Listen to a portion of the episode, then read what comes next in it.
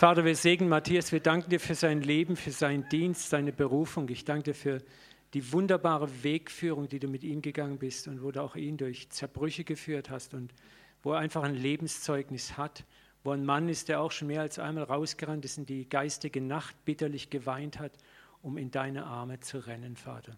Und danke, dass er aus Erfahrung spricht und nicht vom Hören sagen. Und wir segnen dich, wir setzen dich frei die ganze Freude deines Herzens und das, was du erlebt hast, hier einfach rauszulassen. In Jesu Namen. Amen. Amen. Hey, guck mal, muss ich mal drücken. Das ist ein prophetisches T-Shirt. Was steht da drauf? Augentest, kannst du es hinten lesen? Jerusalem. Wer war schon mal in Jerusalem? Was ist das Besondere an dieser Stadt? Man schätzt, dass sie ungefähr 25 Mal zerstört und wieder aufgebaut wurde in etwa 6000 Jahren. Kannst du dir das vorstellen? Wie oft bist du kaputt gegangen? Und du denkst, du hast zwei, drei, vier, fünf, sechs Lebenskrisen hinter dir. In dem Wort Gottes steht, die Trümmer werden jubeln. Die Wüste wird blühen und selbst Tote werden auferstehen. Also herzlich willkommen im Club heute. Hier, das wird ein wunderbarer Tag werden, wo dir Gott begegnen wird, wo du der Liebe des Vaters begegnen wirst, wo er dich aufbauen wird, wo er dir den Kuss des Himmels gibt und dich zum Blühen bringt.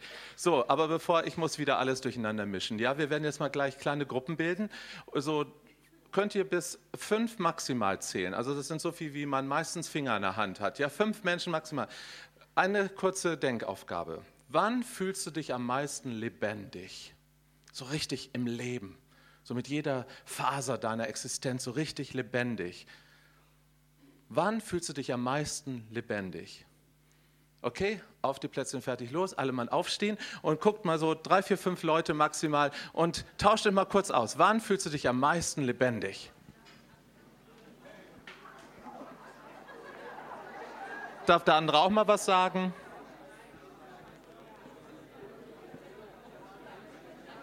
Kann schon wieder Platz nehmen, bitte.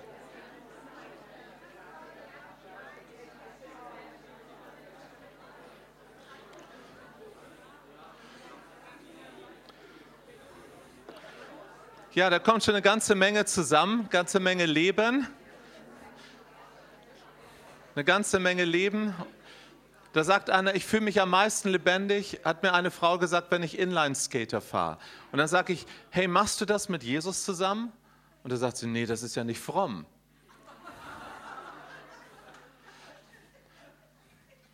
Hier gibt es bestimmt Leute, die fühlen sich besonders lebendig, wenn sie ihren Körper spüren, im Sport, im Tanz oder so. Wer ist das? Winkt mir mal zu. Es gibt Leute, die fühlen sich lebendig bei Gartenarbeit, das verstehe ich nicht, aber es gibt solche, ja? Ja. Was wachsen sehen, endlich mal was wachsen sehen, ja? Mit Ernten und so. Weißt ich komme aus Norddeutschland, deshalb haben wir den Regen mitgebracht übrigens. Wisst ihr, dass wir haben die Regensalbung? Ich habe in unserer Gemeinde in Hannover verboten, dass wir Regenlieder singen. Ja, Herr, lass es regnen, weil bei uns regnet es so viel. Selbst als wir in Israel waren, da hat es seit, äh, wir waren im September da und seit März hat es nicht geregnet. Kaum waren wir da, hat es geregnet. Okay, also, wer fühlt sich besonders lebendig, wenn er liest und wenn er Dinge in Worte fassen kann? Ah, Wer fühlt sich besonders lebendig? Also das sind die mit der Dauerflatrate, die immer Beziehungen brauchen. Ja, die brauchen Menschen, so Menschen unter Menschen sein. Wer fühlt sich besonders lebendig in der Natur, wenn er ganz alleine ist? Am besten keine Menschen oder so, nur Bäume. Mein Freund der Baum, ja. Und so können wir weitergehen. Hey, wir sind unterschiedlich. Merkt ihr das? Ich mache immer den Test und sage, wer mag Schokoladeneis? Wie kann man nur? Schokolade gehört nicht ins Eis, sondern in die Schokolade. Ja? Nee, das ist nur Spaß. Gott hat uns so unterschiedlich gemacht. Also ich mag, kein ich mag Schokolade, wie man sieht, ja, aber Schokoladeneis mag ich nicht. Warum ist das so? Warum bin ich anders als du? Warum bist du anders als ich? Was hat sich der Vater dabei gedacht, dass er lauter Kinder die alle anders sind? Und einige sind besonders anders.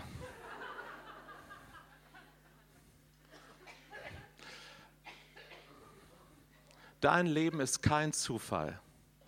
Ich sage immer, über ein paar Kilos kann man immer reden, ja. Aber normalerweise, dass du so bist, wie du bist. Dein Körper, schon allein deine Physiognomie, dein, dein Charakter, deine Persönlichkeit. Ja, natürlich, Heiligung, jagt der Heiligung nach, ohne die niemand den Herrn sehen kann.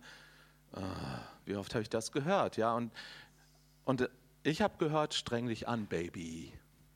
Das waren die meisten Predigten, die ich gehört habe in meinem Leben. Streng dich an, Baby, du genügst nicht, mach mehr. Und dann passiert leider das, dann hört man so ein Wort Segen und man denkt, oh Mann, ich muss schon wieder was tun. Ich komme aus dem Evangelikal-Hintergrund, pietistisch, und ich freue mich drüber, weil ich danke, bei den Charismatikern hätte ich das Bibellesen nicht so gut kennengelernt. Die waren immer so prophetisch verstrahlt, die waren schon immer im Himmel, ja. Aber die Bibel, ne, also dass ich das Buch Amos nicht im Neuen Testament suchen muss. Das habe ich dort gelernt. Und da danke ich Gott für. Und ich habe ganz viel das Kreuz kennengelernt, viel zu viel das Kreuz. Aber zum Beispiel, ihr kennt diesen Spruch, Zinzendorf ist dadurch äh, berührt worden, Jesus hängt am Kreuz und sagt, das tat ich für dich, was tust du für mich? Und das ist eigentlich nicht verkehrt. Ich meine, Zinzendorf, andere haben dadurch eine tiefe Bekehrung erlebt. Nur ich habe auch schwäbische Wurzeln. Na, hier das, oh, voll wieder nehmen. Ich bin ja in Baden. Entschuldigung. Ich habe aber schwäbische Wurzeln und bin ein Mann und bin Perfektionist. Und wenn ich das höre, dann ist es tödlich. Das ist Überdosis, das ist Gift. Weil so hat mein ganzes Leben funktioniert. Du genügst nicht, streng dich an. Lies mehr Bibel, bet mehr, evangelisier mehr. Und so habe ich jede Botschaft reingezogen. Und dann war das so, dann natürlich, wenn du dann nachher bin ich bei den Charismatikern gelandet, Halleluja, ist ja nicht schlimm, ja. Und, ähm, und dort, dann kommst du zu solchen Power-Erweckungsveranstaltungen und dann kommt irgendwie der Obergesalbte, Gesalbte, Gesalbte und der legt dir die Hände auf und schickt dich in die Welt hinein. Und ich habe immer das Empfinden gehabt, ähm, es ist nicht gut genug. Ich weiß nicht, ob du das kennst, dieses Lebensgefühl, es reicht einfach nicht. Und für mich war die Begegnung mit der Liebe des Vaters so eine Erlösung, so schönes Wort, wie du es gerade gesagt hast, eine zweite Bekehrung, eine zweite Umkehr zu Gott äh, oder vielleicht sogar die dritte nach der Geistestaufe, eigentlich so die dritte hin, wenn erst habe ich Jesus kennengelernt, dann den Heiligen Geist und dann habe ich die Liebe des Vaters noch kennengelernt als eine Tiefendimension, dass Gott sagt, weißt du, ich bin nicht interessiert an deinem Dienst, ich bin interessiert an deinem Herzen.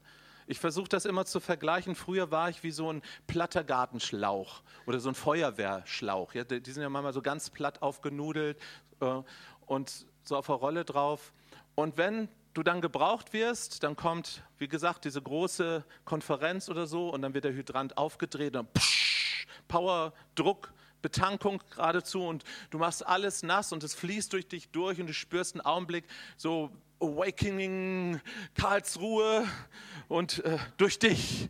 So, und dann bist du wieder platt, weil du nicht immer in irgendeiner Konferenz oder Seminar oder Gottesdienst oder so sein kannst. Ja, ich sage nochmal bitte, ich bin Konferenzsprecher, ich spreche nicht gegen Konferenzen. Alles hat seine Zeit. Nur ich glaube nicht, dass das auf Dauer äh, mein Leben ersetzt. Die Realität findet im Alltag statt, nicht hier. Ja, ähm, so, und so war mein Leben immer platt, wenn nichts los war und wenn was los war, voll, volle Düse. Und ähm, jetzt würde ich mein Leben anders bezeichnen. Vielleicht kennt ihr diese Springbrunnen, die so drei Überlaufbecken haben, ja? So, und wenn ich gefüllt bin, dann kommt dieser Overflow. Dieses darum, lasst uns lieben, denn er hat uns zuerst geliebt. Und wenn mein Tank, mein Liebestank gesättigt ist, dann kann ich überlaufen. Und dann ist genug da. Wenn Jesus sagt, wer an mich glaubt, wie die Schrift es sagt, von dessen Leibe werden Ströme lebendigen Wassers fließen. Stellt euch das mal wirklich bildhaft vor. Jesus hat ja so bildhaft gesprochen. Oh, ich liebe das. Stell mal vor, hier aus meinem Belly, aus meinem Bauch, und der ist ja nicht zu übersehen, ja, also würden jetzt psch, psch, psch, Wasser rausfließen. Ihr würdet alle nass werden. Und das wollte Jesus zeigen. Er sagt, wenn du gefüllt bist, überfließen, dann werden alle um dich herum nass. Es ist eine Frage der Zeit, wann die alle in der Suppe stehen, ja weil, weil es aus dir herausfließt. Geschwister, und das ist der Segen, um den es hier geht. Kurze Werbepause. Nein, ich möchte noch kurz hinweisen, wenn du hier bist und du merkst einfach, das Thema Vaterherz Gottes ist für dich etwas, wo du sagst, ja, ich habe immer gedacht, das weiß ich schon alles, aber im Genommen bin ich ganz am Anfang und ich möchte da tiefer rein. Das ist so ein Grundlagenbuch, da steht zwar mein Name als Autor drauf, aber im genommen sind es die Erfahrungen, ich habe das nur in Worte fassen können, was wir miteinander in der Vaterherzbewegung dort erlebt haben. Das gibt es auch als Hörbuch und das ist das neueste Buch Neues Leben wagen mit, aber Vater, da sind wir eigentlich bei dem Thema hier heute. Wie sieht ein Lebensstil aus? Weil darum geht es. Es geht nicht nur um Erkenntnis, nur ähm, Dinge im Kopf zu kapieren, sondern ich sage immer zu kardieren. Es muss ins Herz hinein. Es muss durch unser Blut hinaus in die Welt. Es muss lebendig sein. Ja, darum, wo bist du lebendig? Ich sage dir, da ist deine Berufung. Und ich sage dir noch was, Schätzchen. Wo ist deine Anfechtung? Da ist deine Berufung. Wenn du ständig mit Krankheit zu tun hast, leg auf alles, was sich bewegt, die Hände und bete um Heilung. Denn wenn ich der Teufel wäre, würde ich versuchen, dich genau an der Stelle anzubaggern ja, und dir sagen, nee, nee, nee, guck dich doch mal an. Wenn du ständig Finanzprobleme hast, ja, was ist die Lösung? Lebe im entgegengesetzten Geist. Fang mal an und versuch mal großzügig zu werden. Weil der Teufel will dich genau an dieser Stelle geizig machen. Ja, und so kannst du das fortschreiben. Ich, also in, ich glaube, wirklich 99 Prozent der Fälle ist das so, dass dort, wo deine Angriffe sind, der Feind verrät sich selber. Der ist ja nicht sehr kreativ. Der Teufel ist ein Kaputtmacher. Er kann immer nur das nehmen, was Gott schon gemacht hat und pervertiert es, zerstört es, verdreht es. Aber Gott hat Dinge in dir angelegt. Wir haben mal mit unseren Kindern im Kindergottesdienst was ganz Interessantes. Warst du das nicht sogar? Ich glaube, du warst das, Barbara. Ne? Du hast noch mal die Kinder gefragt, was, ähm, was an Kinderträumen in ihrem Herzen sind. Ne? Hast du das nicht gemacht? Und interessanterweise, zum Beispiel mein Sohn, als er so klein war, wollte immer Bauer werden. Oh, wir dachten, armes Stadtkind, hat keine Kuh gesehen, ja. Der will Bauer werden. Er meinte aber Straßenbauer, Erbauer. Jetzt ist er Bauingenieur geworden. Da war schon was in seinem Herzen und er hat immer, sein erstes Wort war nicht Mama, Papa, sondern Auto. Und dann wollte er Autostraßen bauen. Ja, und jetzt Weißt du, Gott legt Träume in uns hinein. Du bist kein Zufall, deine Biografie ist kein Zufall. Darum wird es heute gehen. Okay, das kann man nachher oben sich mal angucken. Und überhaupt, wenn du dich interessiert zum Thema Vaterherz, da gibt es eine Menge Sachen. Wir freuen uns so sehr, es gibt gar keine Konkurrenz. Äh, wenn andere Leute auch wunderbare Vaterherz-Sachen anbieten, wie hier in der Gemeinde, wenn du ein bisschen gucken willst, was bei uns in der Ecke des Reiches Gottes los ist, www.vaterherz.org, wie original sage ich immer, da findest du ein paar Infos heute Nachmittag das Thema Deine Biografie ist Gott immens wichtig. Und wir werden auf ein paar Dinge gucken, die vielleicht wehtun. Und darum sage ich es gleich, hier ist ein geschützter Raum im Heiligen Geist. Wir haben darum gebetet, dass hier so Herzoperationen stattfinden können heute. Ist hier alles septisch gut im Heiligen Geist ist, ja, dass du dir keine Infektion einholst oder so, sondern dass wirklich Heilung fließt. Wir glauben, dass wir gesund werden können an der Liebe des Vaters.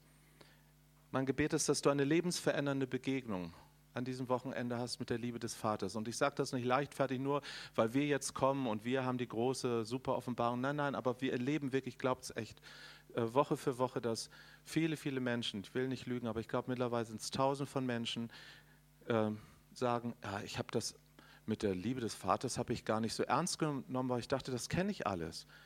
Aber ich merke in meinem, das Wort Vater ist mehr. Wenn ich mit, und das Wort Abba, Papa ist noch mehr. Wenn ich dieses Wort ausspreche, dann bekomme ich es einmal mit meinem eigenen Leben zu tun, denn ich habe einen Vater, ich habe eine Mutter, ich habe Familie. Und wenn da Dinge nicht geklärt sind, wird es jedes Mal wehtun, wenn ich das Wort Vater ausspreche.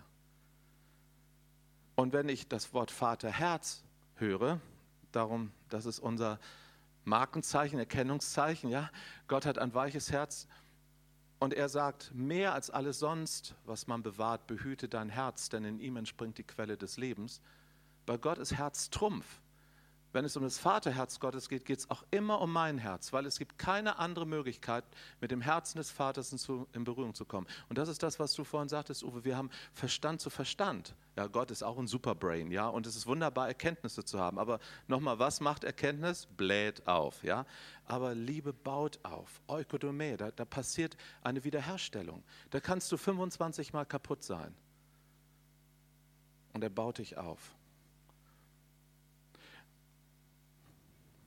Ich glaube, du wirst heute seine Stimme hören. Das ist unser Gebet, dass du ganz persönlich, du kannst, mach mal mäh.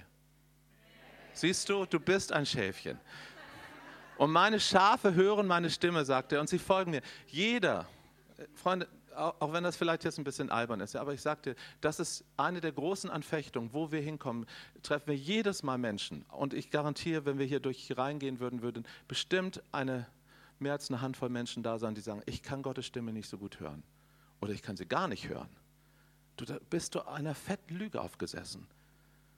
Weißt du, und dann kommen falsche Co-Abhängigkeiten. Ich bin ein prophetisch begabter Mensch. Ich kann wirklich für andere Menschen wunderbar hören. Aber weißt du, was ich schrecklich fände? Wenn ich dein Orakel sein müsste. Also wenn meine Kinder zu den Nachbarn gehen und sagen, hey Nachbar, wie denkt Papa Mama über mich? Dann ist doch was schräg. Das spricht doch etwas über die Beziehung oder Nichtbeziehung, die ich mit meinen Kindern habe. Und so ist oftmals Prophetie missbraucht worden im Leib Jesu, dass man geht hin und sagt, hey, sprich, hör du mal für mich, was der Vater über mich denkt. Ich glaube, heute will der Vater direkt zu dir sprechen. Und dann werden wir gerne prophetisch dienen. Dann kommt nämlich das Geheimnis der Prophetie. Dann kommt jemand, den du gar nicht kennst und der bestätigt das, was du in deinem Herzen schon empfangen hast. Sind wir da alle im selben Boot? Das ist nämlich, glaube ich, das Geheimnis der Prophetie. Es ist nicht zuerst Vorhersage von neuen Dingen, die, die sagen, wow, wie toll ich die Stimme Gottes hören kann. Du kannst die Stimme Gottes hören. Du bist sein Kind, sein Freund.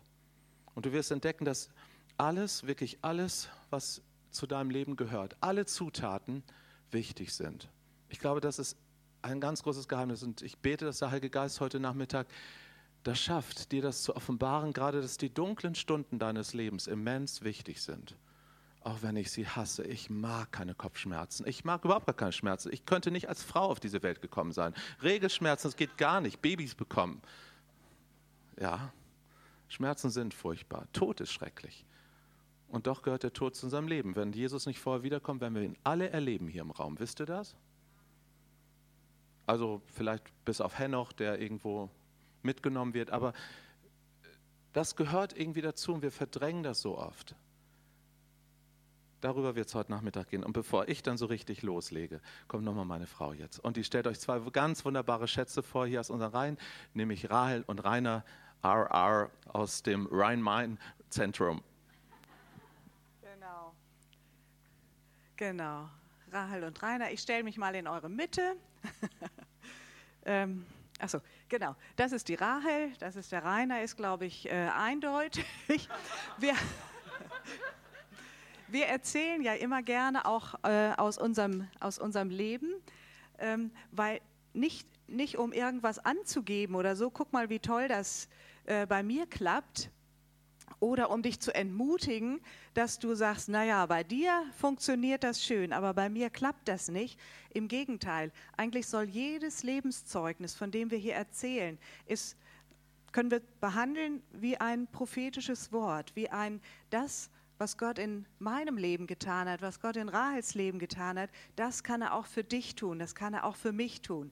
Und das wünsche ich so, wenn wir diese Zeugnisse hören, dass wir einfach mit offenen Herzen hören, Vater, was, wo knopfst du an meinem Herzen an? Wo ist es was, wo du mich ermutigst, wo du neue Hoffnung in mein Herz gibst? Und deswegen frage ich jetzt einfach mal die Rahel.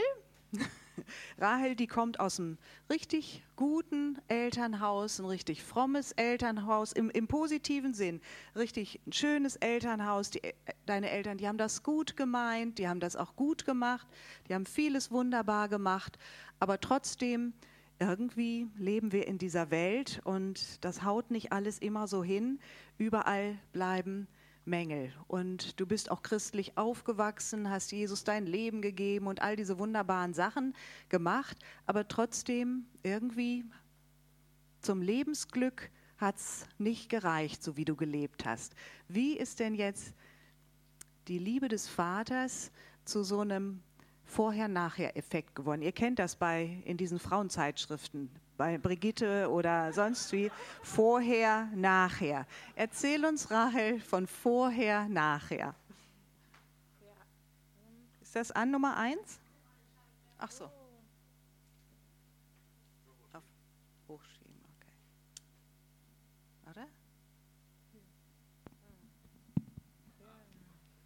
So, also ich bin im ähm, christlichen Elternhaus aufgewachsen, ähm, auch evangelikalen Bereich, so ähnlich wie mein Matthias es erzählt hat. Und mein Vater auch im hauptamtlichen Dienst, also auch immer so Reich Gottes Arbeit so im Zentrum.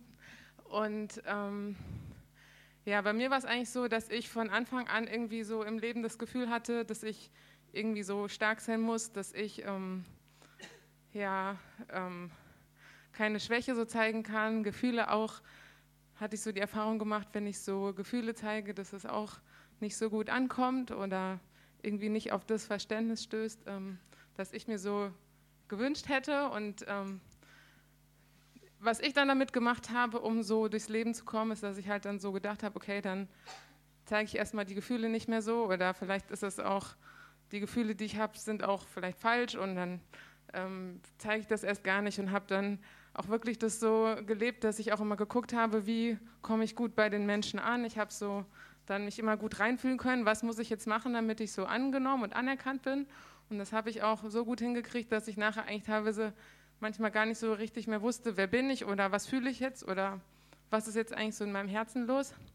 Und es war insgesamt so ein Gefühl von sehr anstrengendem Christsein. Ich wollte alles gut machen und ich war auch total überzeugt und wusste, das so vom Kopf, also wie der Uwe das super gesagt hat, eigentlich so vom Kopf war das alles klar, Gott liebt mich und ich möchte das und ich habe gesehen auch, das kann total viel bewirken, aber es war halt sehr viel aus eigener Kraft und Anstrengung und es war nicht so, dass Du warst einfach nicht glücklich, da war nicht Richtig. das Leben irgendwie. Du ja. warst bestimmt eine tolle Mitarbeiterin und jeder Pastor war glücklich, dich als Mitarbeiterin zu haben, ne? multifunktional einsetzbar. Ne? genau. Wie ist denn dann äh, diese Offenbarung der Liebe des Vaters zu dir gekommen und was hat sie in deinem Herzen verändert? Ja, also das war eigentlich so ein Prozess, wo das immer wieder angestoßen wurde. Also ich war auch einmal ähm, zwei Wochen so ein Praktikum in der Gemeinde in Hannover und da war so, glaube ich, so der erste Punkt, wo ich so richtig eingetaucht bin. Dann aber hatte dann lange Phase, wo eigentlich mal so gar nichts passiert ist und bin jetzt so vor ein paar Jahren damit wieder so in Berührung gekommen. Und das, was es so bewirkt hat und das, was ich eigentlich so an diesem, warum ich eigentlich so brenne für dieses Thema oder für dieses ähm, darin zu leben, in dieser Liebe des Vaters oder als geliebtes Kind von ihm, ist so, dass ich einfach spüre, wie mich das so freisetzt von all diesem Schweren, was vorher war. Also wo ich wirklich merke, er gibt mir wieder, also er hat mir geholfen, so mit meinem Herzen, mit meinem Wesen und mit meinen Gefühlen sich so zu versöhnen. Und ich merke jetzt einfach so, wie ich, wie so neues Leben wirklich reinfließt, wo ich auch nicht ähm, jetzt Zeit mit Gott verbringe morgens, weil das jetzt ein guter Christ so macht, ne? sondern einfach, dass ich auch merke, ich würde gar nicht mehr später aufstehen wollen und mehr schlafen, weil ich einfach dann mir was fehlen würde morgens. Also es ist so wirklich, ich könnte das nicht. Egal wie kaputt ich bin, dann bin ich aber lieber ruhig und genieße einfach so die Gegenwart Gottes und empfange so die Liebe, als wenn ich einfach so ähm, in den Tag rein äh, stolpern würde. Und ähm, ich spüre einfach, wie er so mich frei macht, auch unabhängig, was egal, also dass mir immer mehr so egal wird, was die anderen jetzt so denken und immer mehr so das zu zeigen, was in mir steckt. Und das ist Freiheit und ja. Willst du damit sagen, dass, äh, dass du dich etwa freust irgendwie, wenn du mit Gott zusammen bist und wenn du betest, solche Sachen bist? Hörte sich fast so an. Habt ihr das auch rausgehört? Ja, das hörte sich so an, weil es so gemeint war. ja. Das hört sich lebendig an. Ja, das hört, fühlt sich auch gut an. Dankeschön. Das ist doch ermutigend schon mal. Dankeschön.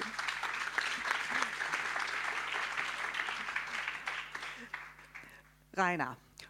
Mit Rainer sind wir schon in Neuseeland gewesen, mit dem bin ich schon geflogen, Gleitsch, äh, Gleitsch Paragliding war es gewesen. Ja. Solche Sachen, solche Abenteuersachen macht er gerne. Freue ich mich natürlich besonders, was von dir jetzt heute Nachmittag zu hören. Du hast auch ein gutes Elternhaus gehabt. Wir sind ja hier das Vaterthema und du hast es nochmal vorhin gesagt. Du hast einen guten Vater gehabt, der dir einen richtig guten Rahmen gesteckt hat, dass sich dein Leben entfalten kann. Und, äh, und dennoch, irgendwie warst du da ziemlich überfordert, einfach mit diesem Rahmen. Äh, und es hat dir was gefehlt. Diese Offenbarung der Liebe des Vaters hat was in dein Leben gebracht, was dein irdischer Vater dir einfach nicht geben konnte. Und erzähl uns davon. Ja, ich habe ein gutes Elternhaus gehabt und ähm, ähm, ich denke, dass es vielen Deutschen unter uns auch so geht, dass, dass, dass irgendwie der Fokus mehr so auf die Versorgung der Kinder da war. Den Kindern geht es gut, sie haben alles. Und mein Vater hat seine Liebe dadurch zum Ausdruck gebracht, dass er sehr viel investiert hat. Ich kenne ihn einen Großteil meiner, meiner Jugend und, und auch Kindheit, ähm, eigentlich schlafend abends auf dem Sofa, weil er einfach fertig und ausgepumpt vom Tag war ähm, weil er davor einfach aus der Liebe zu seinen Kindern, zu seiner Familie einfach alles gegeben hat. Und ich weiß, dass er es einfach aus einem dienenden Herzen heraus gemacht hat. Aber ich bin ein, ein Herzensmensch und mir hat einfach etwas gefehlt. Mein, Was hat dir denn gefehlt? Mein Vater konnte meinem Herzen nicht begegnen. Er konnte einfach nicht Worte sprechen, ähm, die mir gezeigt haben, dass er mich als Person wahrnimmt, dass ich ihm wichtig bin, ähm, dass er weiß, wer ich bin und dass er mich erkannt hat. Und ähm, das hat einen ganz, ganz großen Schmerz irgendwie so in, in mein Herz hineingebracht, weil ich in meiner in meinem Heranwachsen, aber auch dann in meiner Teenie-Zeit mich nie als Person wahrgenommen gefühlt habe. Ich bin halt Nummer eins, ich bin der Älteste und so weiter und der Stolz der Familie und keine Ahnung, das habe ich schon gespürt, aber irgendwie war trotzdem nicht so, ähm, was unterscheidet denn Nummer eins von Nummer zwei? Also die kriegen beide das gleiche Brot hier und ähm, kriegen beide was zum Geburtstag geschenkt und so weiter. Aber es war nicht irgendwie so, dass ich mich als Person wahrgenommen und, und gesehen gefühlt habe und das hat irgendwie so ein Stück weit etwas in mir verkümmern lassen. Und als Herzensmensch, als jemand, der das einfach braucht, ich bin jemand, ich brauche Lob und Anerkennung, ich stehe auch dazu. Also wenn ihr Gibt es noch jemand, der... Und ich habe einfach Worte für mein Herz gebraucht. Mein Vater ist jemand, der es gut in Taten zeigen konnte, aber Worte bis zum heutigen Zeitpunkt, also ich weiß nicht, ob er es mal wirklich von Herzen und richtig formulieren konnte, wie stolz er auf mich ist. Also spüren konnte ich es, ahnen konnte ich es, aber gehört habe ich es bis zum heutigen Tag aus seinem Munde nicht. Und das hat dazu geführt, dass ich irgendwie ähm, dieses ähm, diesen Gedanken hatte, ich müsste etwas sein und auch etwas beweisen, um Liebe zu bekommen. Und ich habe mich eine Zeit lang wirklich sehr angestrengt, ähm, gerade da, als ich mit Jesus ähm, so mit 20 durchgestartet bin. Das war so eine richtige On-Fire-Zeit. Das war so meine Begehrung mit dem Heiligen Geist und wo ich dann richtig abging. Und, und nach zwei Jahren war ich fertig. ich war so ausgepumpt hier, das hat mich so angestrengt. Ich habe für alles und jeden gebetet hier, am besten die drei Leute, für die man regelmäßig betet, hier eine Stunde am Tag, hier dann ist man ein guter Christ, alles drüber hinaus hier, das, das führt dann halt schon dazu, dass man im Level wächst und, und, ähm, und das war so ein bisschen meine Prägung und ich war am Ende so, dass ich, ich konnte keine lauten Gebete mehr formulieren, das war wie eine Seifenblase, die zerplatzt. Und in diese Situation hinein ähm, ähm, hat Gott angefangen zu sprechen, dass ich bedingungslos geliebt bin. Und das war dann gerade so ein bisschen, ich hatte halt mein, mein, mein erstes, ich bin am Ende meiner Grenzen mit 22 und das, ja, und, und, und das war dann irgendwie, und da in diese Phase hat er hineingesprochen und ich habe das erste Mal erlebt, dass ich sein kann, ohne etwas zu tun und seine Gegenwart erlebt habe. Ich wusste, dass wenn ich bete, wenn ich Lobpreis mache, wenn ich in der Bibel lese, Gott mir begegnen wird. Aber ich wusste nicht, dass er mir auch begegnet, wenn ich einfach nur da bin. Und das war etwas, was ich bis zu diesem Zeitpunkt nicht wusste. Und, und das war etwas, was mir so gut getan hatte. Das, was äh, Matthias gestern gesagt hat, dass ich kein Leistungsträger bin, sondern dass ich Gnadenträger bin. Dass ich ein Herzensmensch bin und nicht in einer Leistungsgesellschaft versuchen muss, mich zu verstellen, sondern mit dem Herzen zu leben. Endlich Worte zu hören, die das Herz braucht, damit es aufblühen kann. Rainer, willst du damit äh, jetzt irgendwie uns erzählen, dass der himmlische Vater zu dir solche Worte in dein Herz dir reinflüstert. Aber sicher, ja. wann, wann macht er das denn so? Ähm, Und wie macht er das? Wie, wie kommt das bei dir an? Eine Sache, die er spricht, was ich nie gehört habe, er, er spricht Sachen, wer ich bin. Er sagt mir, was für eine Identität ich in ihm habe. Aber er spricht nicht nur aus, dass ich sein geliebter Sohn bin, sondern er spricht auch Sachen aus, die mir zu eigen sind und die jetzt nicht jeden Einzelnen betreffen, sondern wo er sagt, das sehe ich in dir. Und das, was, was mir halt besonders irgendwie, ich hatte immer so eine Sehnsucht nach einem weisen Begleiter, durch, nach einem Ratgeber, nach einem Vater, der einen nimmt und ins Leben hineinführt. Ich habe einen Vater gehabt, der, wie gesagt, diesen äußeren Rahmen sehr, sehr gut ausgefüllt hat, aber er konnte es nicht, weil er es selber nicht erlebt hat von seinem Vater. Und diesen Vater habe ich jetzt in meinem Vater im, im Himmel gefunden, einfach jemand, der mich ins Leben hineinführt und der sagt, Rainer, dieses Herz, das du hast, diese Sehnsucht danach, ist auch etwas, was ich dir aufs Herz gelegt habe, dass du es anderen weitergibst. So wie du lernst, Sohn zu sein, wirst du für andere irgendwann der sein, der, der ihnen auch hilft, diese Worte des Lebens zu hören, weil du einfach gelernt hast, auf mein Herz zu hören und das dann weitergibst. Ich finde, das hört sich nach so einer richtig persönlichen Liebessprache an zwischen dem Vater und dir. Ja. Wünscht sich noch jemand so eine persönliche ja. Liebessprache, was ganz Persönliches? Ja. Und äh, was, noch eine Frage so zum, zum Schluss. Ja. Ähm, was ist jetzt für dich oder, oder was, was ist jetzt das Positive? Was kommt dabei, äh, dabei rum? hat sich dein Lebensgefühl verändert? Bist du jetzt völlig faul bei dir in der Gemeinde und weil du immer nur noch da sitzen musst, weil du dann ja Gott begegnest oder Ich lebe in dem, was mir zu eigen ist, also was, was wirklich meins ist und ich tue es von Herzen und ich tue es gerne.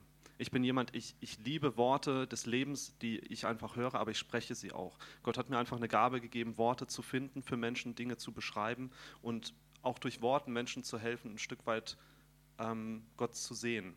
Und das ist etwas, was ich für mich erstmal entdeckt habe und in dem Maße, wie ich es entdecke, ich gebe es weiter an andere.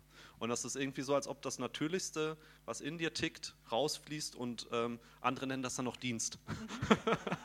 Ist das nicht toll, dass aus dieser Wunde seines Herzens, dass er keine Worte gehört hat vom Vater, dass, dass der Vater dir jetzt Worte gibt, so was Matthias sagte, aus der Wunde wird eine Berufung. Und das hat er doch richtig toll ausgedrückt, oder? Da gute Worte gehabt. Vielen Dank.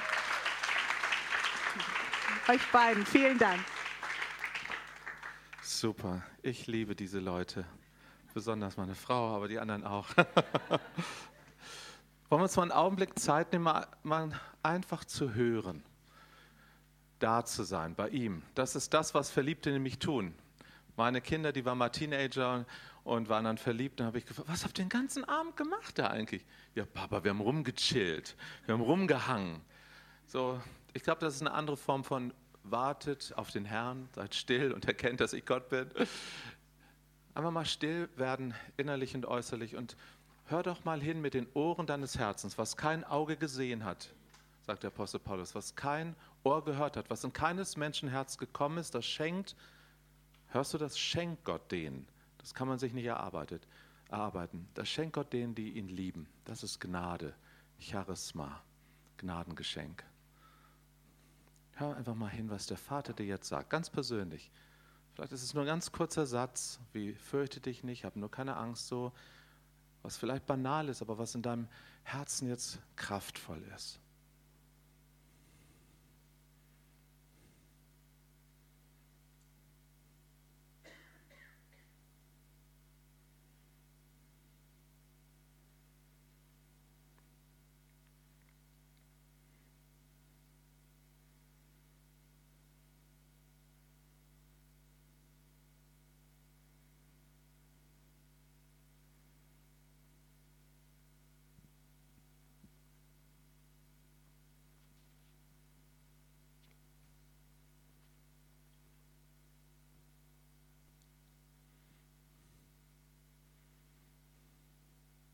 Okay, also länger braucht man oft nicht, weil dann wird es so, das ist so wie Brainstorming oder so, dann, dann fängt mein Verstand an zu arbeiten, dann versuche ich mir was einzureden oder so. Manchmal ist es wirklich, das ist eine Übung, die kann jeder von uns ganz praktischen Alltag mitnehmen. Die kannst du bei Lidl und Aldi an der Schlange, weil du stellst dich ja wahrscheinlich genauso wie ich immer an der falschen Schlange an, oder? Das ist doch furchtbar. Ja, jedes Mal stehe ich an der falschen Schlange und dann macht noch die Kasse zu oder so. Und dann hat man diese vergeudeten Augenblicke, denkt man. Aber das muss nicht vergeudete Zeit sein, wenn der Bus dir vor der Nase wegfährt oder du im Stau stehst. Musst ja nicht die Augen zumachen ja, im Auto. Aber, aber das kann so ein Augenblick sein, wo du einfach sagst: Hey, das ist jetzt meine Zeit mit Aber Vater. Vater, was willst du mir jetzt sagen? Jetzt, jetzt hast du ein paar Minuten rausgeschnitten für, für mich. Qualitätszeit für mich. Was sagst du zu mir? Okay, wir werden das vielleicht noch hier oder da in diesen Tagen tun. Wenn du deine Bibel dabei hast, schlag mal bitte auf. Ich lese wieder nach der Schlachter. Epheserbrief, Kapitel 3, ganz bekannte Verse, sicherlich für jeden von uns und doch so, als ob du sie heute zum ersten Mal hörst. Kapitel 3, Vers 14 beginne ich. Da schreibt der Apostel Paulus, deshalb beuge ich meine Knie vor dem Vater unseres Herrn Jesus Christus, von dem jede, und jetzt kommt ein, im Griechischen ein Wort, das steht unterschiedlich übersetzt. Zum Beispiel Schlachter sagt hier jedes Geschlecht, aber da steht eigentlich jede Vaterschaft, Elternschaft. Jede Elternschaft im Himmel und auf Erden den Namen erhält. Das heißt, jede Elternschaft, dein Papa, deine Mama, haben ein Stückchen von dem Mantel von Gottes Vater und Mutterschaft bekommen. Hörst du das? Und was sie damit gemacht haben, Das kann unterschiedlich ausgefallen sein. Wir haben das gerade gehört und das äh, war ja nicht abgesprochen, aber ich finde das gut, weil manchmal hat man den Eindruck, ach, die Leute mit dem Vaterherzding, das sind die, die haben so kaputte Familien. Ne? Die brauchen das. Wie oft habe ich das gehört, als ich vor zehn Jahren, zwölf Jahren anfing, in meiner Gemeinde das zu predigen, diese Botschaft von der Offenbarung der Vaterliebe Gottes. Da kamen viele Leute aus meiner Gemeinde haben gesagt, ach ja, du weißt, Matthias, äh, wir haben es jetzt gehört, du hast jetzt fünf Predigten gehalten, äh, sag's doch nur noch denen, die kaputt sind. Die brauchen das, ich brauche das nicht. Hey, das ist so, wir brauchen alle Liebe. Und meine Frau wird sich beschweren, wenn ich ihr nicht jeden Tag sage, dass ich sie lieb habe. Es reicht nicht, dass ich irgendwann mal ihr das gesagt habe. Und es reicht auch nicht nur, dass ich sage, sondern ja, die fünf Sprachen der Liebe am besten. Ja, bring auch noch mal den Mülleimer raus, Schatz, um mir das zu zeigen. Äh, schenk mir ungeteilte Aufmerksamkeit, um mir das zu zeigen. Äh, umzingel mich mit deiner Liebe.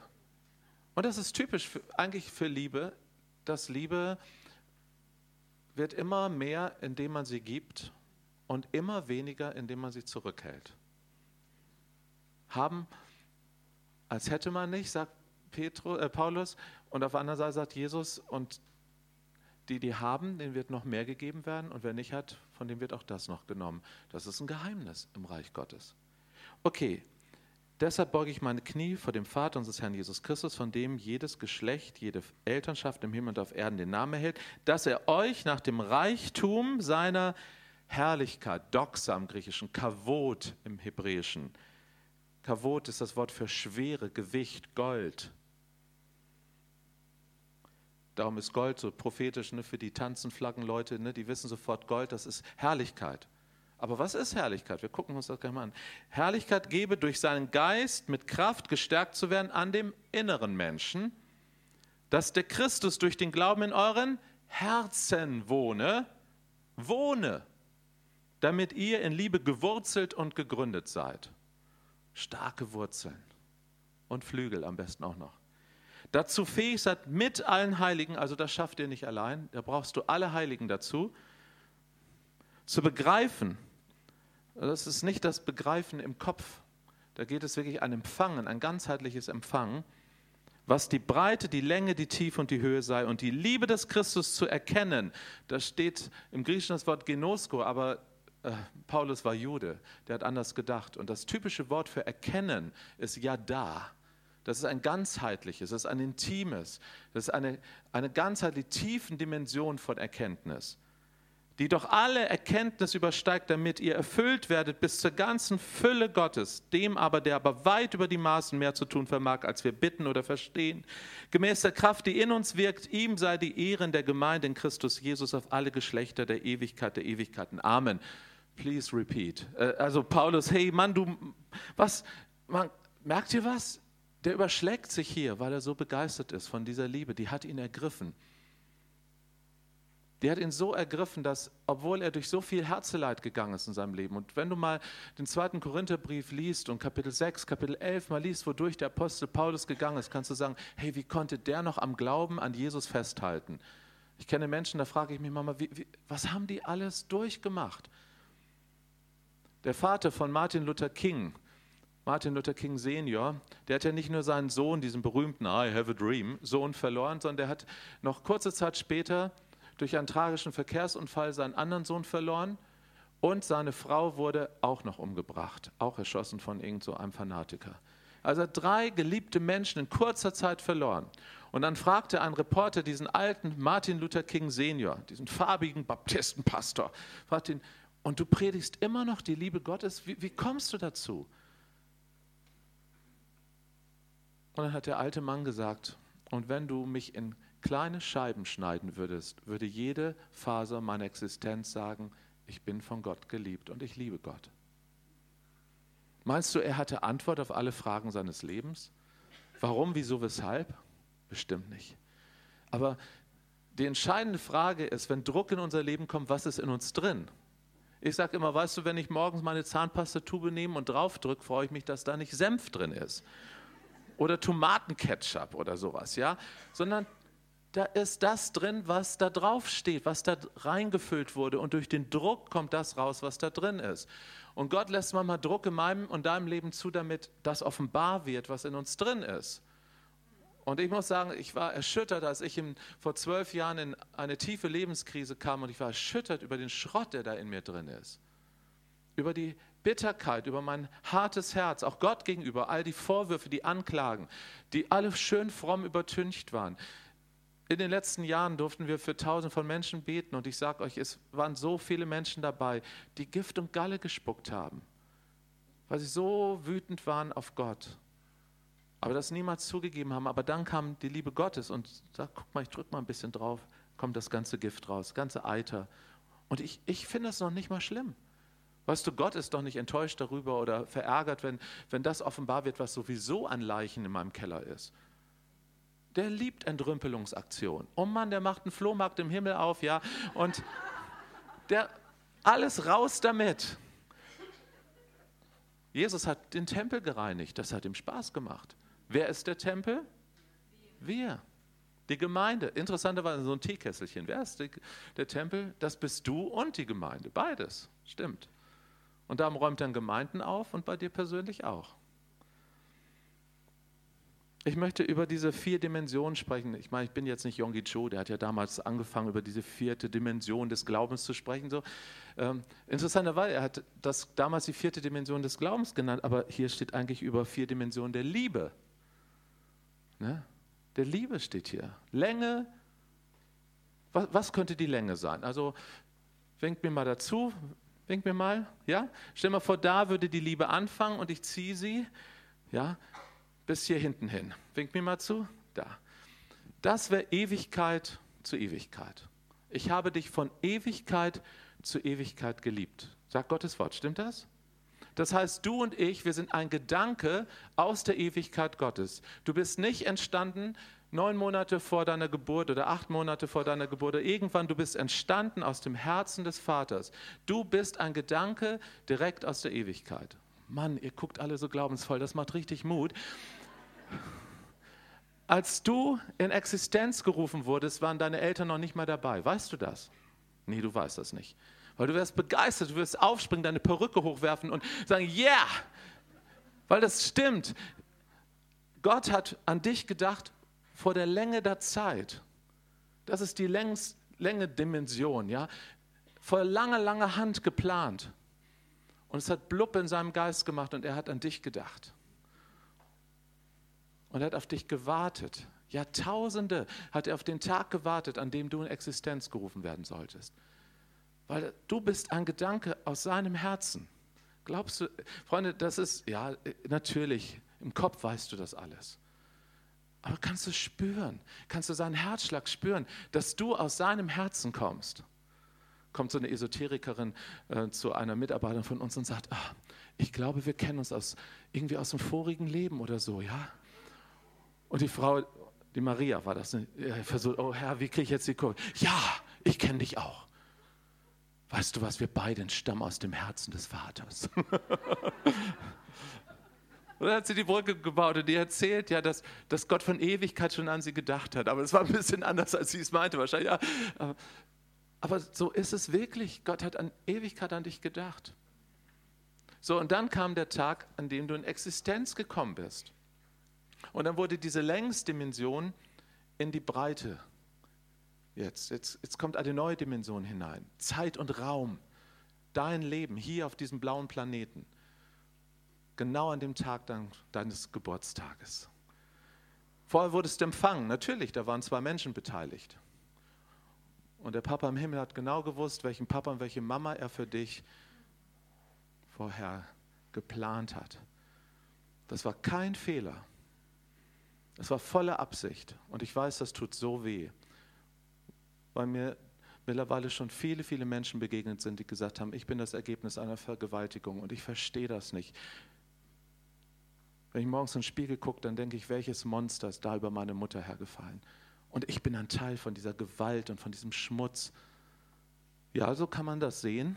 Aber ich möchte dir sagen, selbst wenn so, das ist ein drastisches Beispiel, ja, aber manchmal lernt man ja an drastischen Beispielen, selbst wenn so etwas Schlimmes gewesen wäre, oder ich habe vor ein paar Tagen mit jemandem gesprochen, der sagt, ich habe so viel Gewalt zu Hause erlebt, so viel, äh, wenn ich nur Vater, Mutter höre, dann, dann krempelt sich alles in mir um. Das kann ich verstehen. Das, das glaube ich dir. Und ich weiß, es ist fast eine Zumutung, aber halt's mal einen Augenblick aus. Dennoch hat Gott keinen Fehler gemacht. Weißt du, all die, die, diese kaputten Dinge deiner Kindheit, die will ich nicht schönreden. Aber er hat gewusst, dass selbst in deinem Vater, in deiner Mutter etwas war, was aus dir so etwas Herrliches machen konnte. Und du bist ja nicht nur die Summe, das Ergebnis von zwei Menschen. Aber er hat das genommen als Bausteine und dann hat er seinen Kuss da drauf getan. Ich will das wirklich so ganz kindlich euch sagen. Ich glaube, als der Augenblick, wo das Samenfädchen, eins von Millionen von deinem Papa, ja, ich mache jetzt keinen Aufklärungsunterricht, aber ich denke, wir sind hier so weit, dass ich euch sagen kann, dieses eine Samenfädchen mit der einen Eizelle, tausende von Eizellen deiner Mama, ja, und eine hat Mama, äh, Papa im Himmel genommen von deiner Mama, und dann hat er die beiden zusammengetan, dann hat er drauf gemacht weil sonst wärst du nie in Existenz gekommen. Medizinisch ist jeder hier ein Wunder. Da muss ich kein Christ sein, da kann ich einfach Wissenschaftler sein und sagen, es ist schon komisch, dass genau du da bist. Also eine mathematische Rechnung, ne, die tendiert gegen null, unendlich unwahrscheinlich, dass du hier bist. Nee, im Augenblick nicht. Entschuldigung, sonst komme ich raus, du kannst nachher gerne, ja. Ähm, weißt du, du bist ein Wunder, dass du geschaffen wurdest, dass du hier bist, das ist absolute Planung. Und dann überleg mal einen Augenblick, wie oft es in deinem Leben schon der Fall war, dass du hättest tot sein können. Das fing doch schon an, ja, schon im Mutterleib. Wie viele von uns haben im Mutterleib schon Ablehnung erlebt? Ich kenne jemanden, der ist mehrmals versucht worden, abgetrieben zu werden. Und dann ist der Vater hingegangen, als das ähm, Mädchen eine Zwillingsgeburt, zu früh geboren wurde, ist hingegangen, hat den Brutkasten noch abgestellt. Kannst du das vorstellen? Also die ist unter ganz schlechten Bedingungen in die Welt gekommen, aber Gott wollte, dass sie lebt und sie lebt. Und sie ist Mutter heute und sie ist wunderbare Christin, weil Gott hat sein Ja gesagt. Keiner von hier, von, weißt du, deshalb bin ich 100% positiv eingestellt für dein Leben. Und wenn du gerade durch die schlimmste Katastrophe gehst, Gott hat sein Ja zu dir gesagt, sonst wärst du nicht hier. Und wenn er einmal Ja sagt, hallo, dann schafft er auch Jerusalem 25 Mal aufzubauen. Das schafft er. Und wenn es 6000 Jahre braucht, na, bei dir wird es nicht so lange sein, aber wenn es auch Jahrzehnte braucht, er wird es schaffen. Mensch, seid nicht so begeistert, es macht einfach Spaß. Super, super. So, jetzt haben wir die, die Länge von der Ewigkeit zu Ewigkeit hat Gott die Länge gespannt. Dann hat er in Zeit und Raum und er wusste genau, ob du ein Junge oder ein Mädchen werden solltest. Und ich weiß, auch das ist heutzutage nicht so leicht in einer Gesellschaft, wo Gender, Mainstream und Transsexualität und alles Mögliche. Und wir sind auch schon Menschen begegnet, die sagen, ich bin falschen Körper zur Welt gekommen und alles Mögliche. Ja, da gibt es wirklich viel zwischen Himmel und Erde. Und dennoch, es bleibt dabei, Gott hat gewusst, was er da tut. Und er kann sogar aus Zerbrochenheit selbst in der Bibel wird von Eunuchen geredet, die verschnitten waren, die Verschnittenen, denen Gott eine Zukunft gegeben hat. Vielleicht waren die Voraussetzungen deines Lebens nicht eindeutig, nicht klar, aber Gott bringt eine Klarheit in dein Leben, das glaube ich. Vielleicht hast du wirklich homosexuelle Gefühle und Gedanken oder lesbische. Es kann alles sein. Und gerade in einer Welt, wo so viel darüber geredet wird, werden ja auch Dinge geweckt, die vorher gar nicht da waren an pornografischen Sehnsüchten, an Unreinheiten, alles Mögliche. Du kommst ja manchmal erst auf den Geschmack, wenn das alles da ist, oder? Ja, das, wir leben in einer Welt, in der es ganz schön drunter und drüber geht. Und dennoch, Freunde, Gott hat hier eine Breite geschaffen für dich, einen Weg, auf den du gehen kannst. Das ist dein Lebensweg, das ist deine Biografie. Und selbst wenn du eineigiger Zwilling wärst und selbst wenn, dann hätte er eine Identität. Niemand, niemand kann so schön lächeln wie du.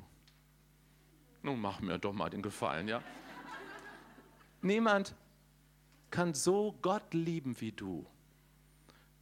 Ich war lange Zeit im Missionswerk und wir haben, oh Mann, was haben wir evangelisiert und wie viel Druck haben wir gemacht, dass alle rausgehen sollen und, und wie oft haben wir Predigten, ich selber auch gehalten, dass man wirklich da, die Leute durch einen Wolf gedreht hat, ja nun geh aber und ich dachte, das Heil der Welt hängt irgendwie an mir. Und irgendwo stimmt es ja auch. Wir sind die Beine Jesu und die Hände und wenn wir nicht gehen, ja, irgendwo stimmt das ja auch. Aber weißt du was? Es war so viel Druck, dass wir Gott spielen mussten, dass wir Retter spielen mussten, war da drin. Und es ist so ein Unterschied, wenn du auf einmal merkst, so, hey, ich, wie entstehen Babys? Durch Intimität, oder? Durch Liebe. Und nicht so, wie du gerade sagtest, Uwe, zurecht, also nicht, dass wir Menschen als Bekehrungsobjekte nur wahrnehmen, sondern dass wir sie lieben von ganzem Herzen. Mit offenem Ausgang. So liebt Gott uns auch. Er liebt eine ganze Menschheit mit offenem Ausgang. Jeder ist frei.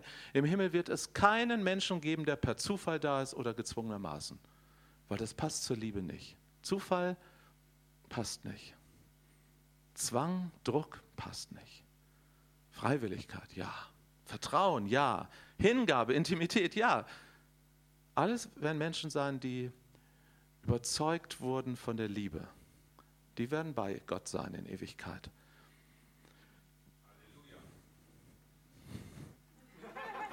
Danke, Vater, ich danke dir, das ist eingläubig hinein. Okay, also wir haben jetzt die Länge, die Breite. Was brauchen wir noch? Wir, wir haben die Höhe, die Höhe natürlich. Das ist ja die Höhe. Was ist die Höhe? Wir sind geliebt von der Agape-Liebe. Das ist eine Liebe, die kommt direkt aus dem Himmel. Unser Vater, der du bist im Himmel. Hey, da ist der Download. Wir, sind geliebt von einer Liebe, die nicht von dieser Welt ist. Ja, darum reicht auch nicht die Liebe eines Menschen. Die meisten Ehen gehen daran kaputt, dass du etwas von einem anderen Menschen erwartest, was nur Gott dir geben kann. Die meisten Hauskreise gingen daran kaputt, dass du etwas vom anderen erwartest, was nur Gott dir geben kann. Sagt einer, ich bin doch nicht blöd, ich gehe doch nicht in den Hauskreis. Ich habe doch schon genug eigene Probleme. Soll mir noch die Probleme der anderen anhören, ja? Ja. Ja, wenn wir nur auf einer menschlichen Ebene bleiben, dann, pff, dann ist das so. Dann ist es Salzstangen essen und drei Gitarrenlieder singen und mir dann den Schrott der anderen anhören. Aber und so gehen die Kleingruppen kaputt im ganzen Land, Land auf, Land ab. Aber es ist so anders, weißt du, wenn du dein Herz mit dem Herz des Bruders und der Schwester verbindest und das mit Gottes Herzen. Wow! Das ist reales Leben. Das macht Spaß. Dann wird wieder Familie da. Dann, dann merkst du, das, was hier nämlich steht, dass du nur mit allen Heiligen zusammen die Länge, Höhe, Breite und Tiefe, Länge, Höhe, Breite, Tiefe, Weite entdecken kannst. Diese ganze Dimension dieser Liebe, das, das schaffst du nicht allein. Okay, diese Liebe, Agape, ist direkt vom Himmel. Die ist nicht von dieser Welt, die kommt vom anderen Planeten. Und deshalb geht ihr die Puste nicht aus. Diese Liebe kann lieben, auch wenn du wild um dich schlägst und Hass erfüllt bist und alles Mögliche. Diese Liebe kann am Kreuz hängen und sagen, was hat Jesus nochmal gesagt? Was hat Jesus am Kreuz gesagt?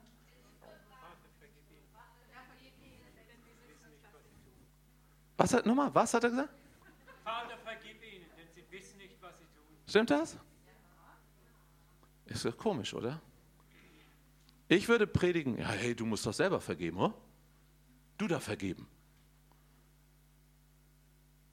Ja, hat Jesus nicht getan. Hörst du, was er sagt? Er sagt, Vater, vergib ihn. Das ist eine Liebe, die nicht von dieser Welt ist.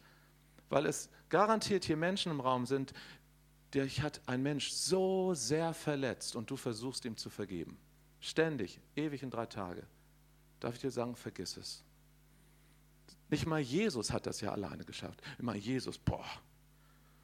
Er hätte sagen können, wow, ich spanne jetzt meinen großen Batman-Mantel auf und ich vergebe euch allen. So denken aber viele Christen. Nee, Jesus war am Kreuz in großer Schwachheit sogar. Und sagt, Vater, vergib ihnen, denn sie wissen nicht, was sie tun. Er konnte nichts von sich aus tun. Warum versuche ich dann ständig in meiner Kraft was zu tun, in meiner Kraft zu vergeben, in meiner Kraft zu glauben, in meiner Kraft zu dienen, in meiner Kraft zu beten, in meiner Kraft. Versteht ihr, das ist so, so dumm. Und damit bleiben wir nämlich bei einer Liebe, die auf dieser Welt ist. Aber wenn wir die Liebe aus dem Himmel holen, dann merken wir, wow, wir brauchen den Himmel. Oh Himmel, Himmel, hilf mir. Wir brauchen seine Kraft. Okay, und dann kommt ja noch die vierte Dimension, die Tiefe. Also wir kennen ja normalerweise drei Dimensionen, aber die Liebe des Vaters hat eine vierte Dimension, die tiefen Dimension. Und da wollen wir ein bisschen noch mal länger reingucken. Kannst du dich an den tiefsten Augenblick deines bisherigen Lebens erinnern? Muss mir jetzt nicht erzählen, will ich gar nicht hören. Aber das könnte ich gar nicht alles ertragen hier, ne? wenn 200 Leute mir alle, oh, schrecklich. Weil es gibt so viel Herzeleid. Wann warst du mal so richtig tief unten? Ich weiß, wann ich es war. Das reicht mir. Also ich könnte ein paar Punkte sogar sagen. Aber ein weiß ich 100 Prozent, das war mein absoluter Tiefpunkt. Wo ich nicht mehr leben wollte, wo keine Freude mehr in mir war, wo ich keinen Sinn mehr im Leben gesehen habe wo ich Gott überhaupt nicht verstanden habe, wo ich mich so einsam gefühlt habe, wo kein Mensch mehr mein Herz berührt hat, das war furchtbar. Und das über lange Zeit, nicht nur einen Tag, über eine ganze Zeit. Und ich dachte, dass dieser Tunnel wird nie ein Ende haben. So, was war es bei dir? Überleg mal einen Augenblick. Und dann ist das Verrückte. Was, wir machen das manchmal bei Seminaren, da kriegt jeder einen Zettel und dann sage ich jetzt mal mal deine Lebenskurve. Mach mal so ein halbes Blatt und dann mach mal eine Leiste und je nachdem wie viele Jahrzehnte, ich habe schon sechs Balken, ja, weil ich fast 60 bin, ja, und dann mal mal so auf, ne, wo fing dein Leben an? So unter Null, ne? Vielleicht warst du gar nicht gewollt. Also ich bin absolutes Wunschkind, ich kann schon über Null. Und dann so mal mal deine Aufs und Abs. Und interessanterweise ist es jedes Mal die Entdeckung, Ne, dass die Leute sagen, ja, ist ja interessant, dass oft der Tiefpunkt auch gleichzeitig wie so eine Startrampe für den Höchstpunkt ist. Nicht immer, ist nicht automatisch, aber sehr oft ist die tiefste Stelle irgendwie mit einem sehr, wenn Gott einem dort begegnet, mit, mit einem sehr hohen Punkt verbunden. In meinem Leben ist es zum Beispiel so, wie gesagt, ich will keine Verallgemeinerung hier, weil jeder ist einzigartig, aber ich möchte dir sagen, dass das ist die Lebenskurve, das ist EEG und EKG. Das ist Exitus. Ja? Und, und wir wünschen uns manchmal so, ne? das ist Hollywood. Das, das gibt es nicht. Mir ist noch nie ein Mensch begegnet und glaubt das nicht, wenn jemand das predigt. Der ist ein Lügner. Das stimmt nicht. Das ist Leben. Die ganze Bibel, die Bibel ist real. alle in der Bibel sind so. Alle haben so ein Leben. Rauf und runter, rauf und runter und zickzack und alles Mögliche und darin Gott. Weil in der Tiefe begegnet uns die Liebe tief. Wenn du tief der Liebe Gottes begegnen willst, dann wird es nicht äh, gehen, ohne dass es auch tief geht. Nicht nur, also ich predige hier nicht ein komisches Leidensevangelium, ja, oder äh, kastei dich selbst oder irgendwie, das kann auch ganz schräg abgehen, das meine ich nicht. Aber verwunder dich nicht, dass wenn Gott Gold hervorbringt, dass es durchs Feuer muss. Interessanterweise, prüfet alles und das Gute behaltet. Ja, diese bekannte Bibelstelle. Da steht im Griechischen das Wort dokimazo, was das Wort ist für Gold prüfen. Und wenn wir das Wort hören, prüfet alles, dann meinen wir natürlich, wir müssen sofort kritisch da durchgehen, müssen sagen, das ist falsch und das ist richtig. Das ist so deutsch. Ne? Das ist so lehrerhaft, ne? Meine Lehrerfreunde. Falsch, falsch, falsch. Die Pädagogik heute ist ja ganz anders. Aber bei meinen Kindern war es immer so, da stand immer falsch, falsch, falsch. Und dann, hey Mensch, begreift ihr denn das nicht? Das demotiviert doch. Schreibt richtig, richtig, richtig hin. Das Falsche ist sowieso schon da, das ist mir klar. Aber das ist bei Dokimatsu so. Gott weiß, dass wir Schlacke haben. Der sagt, oh, um Himmels Willen, das ist Sünde im Leben. Der weiß das. Gott hat gewusst, wen er sich eingekauft hat mit dem Blut seines Sohnes, als er dich erwählt hat.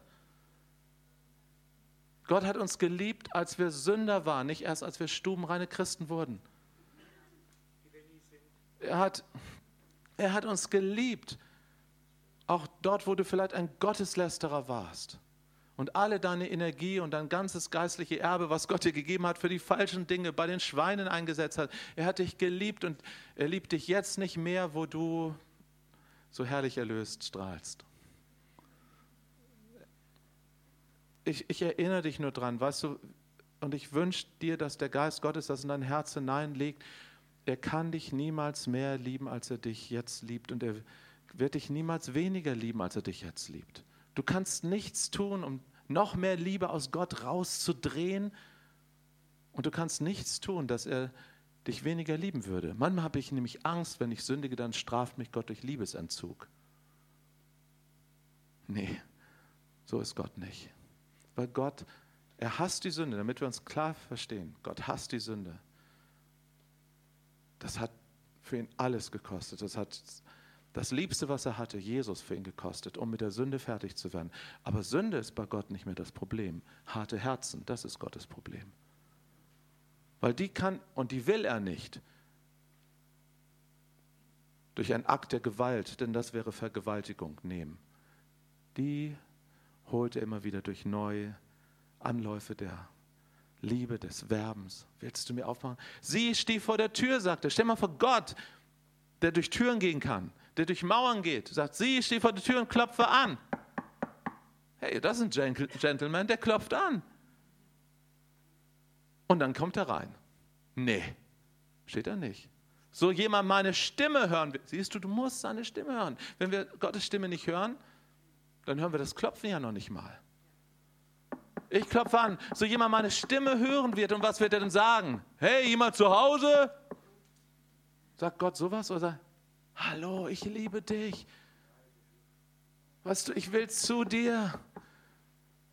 Mach doch dein Herz endlich auf. So jemand meine Stimme hören wird und mir auftun wird. Er wartet darauf, dass ich auftue, dass die Menschen draußen in Karlsruhe, hier in unserem deutschen Vaterland, ihre Herzen auftun. Dann kommt Gott rein und dann gibt es die Party bei Fati. Aber das wird er nicht tun mit, mit Gewalt, weil dann wäre nicht mehr Liebe im Spiel. Hörst du das? Das, was, wonach Gott heute Nachmittag Ausschau hält, ist, dass ich mein Herz hin öffne. Dann sagst du, ja, pff, wenn Gott was will, dann soll er doch kommen.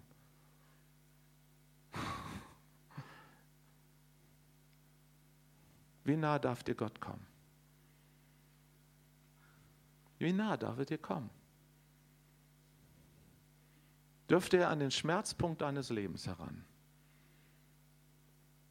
Du musst nicht leichtfertig Ja sagen. Ich sage dir, wenn, wenn du Gott die Erlaubnis gibst, an die Schmerzpunkte deines Lebens heranzukommen, das wird nicht heute Nachmittag hier geschehen. Aber dann fängt eine Reise an. Die wird sogar wehtun. Höchstwahrscheinlich wird die wehtun. Also für meine 200 Freunde in der TST-Netzwerkfamilie kann ich sagen, da, die kenne ich und da weiß ich, da tut es echt weh. Da gehen Ehen kaputt. Das tut weh. Da gehen Kinder, erwachsene Kinder den eigenen Weg ohne Gott und das tut tierisch weh. Da zerbrechen Lebensträume und das tut weh. Da müssen wir beten, dass jemand von Krebs geheilt wird. Das tut tierisch weh. Das ist nicht Hollywood, das ist das reale Leben. Aber darin, und da bin ich 100 Prozent überzeugt, darin kann die Länge, die Breite, die Höhe und die Tiefe der Liebe Jesu sich manifestieren. Und das erleben wir. Und dafür stehen wir hier und sagen, das tut der Vater,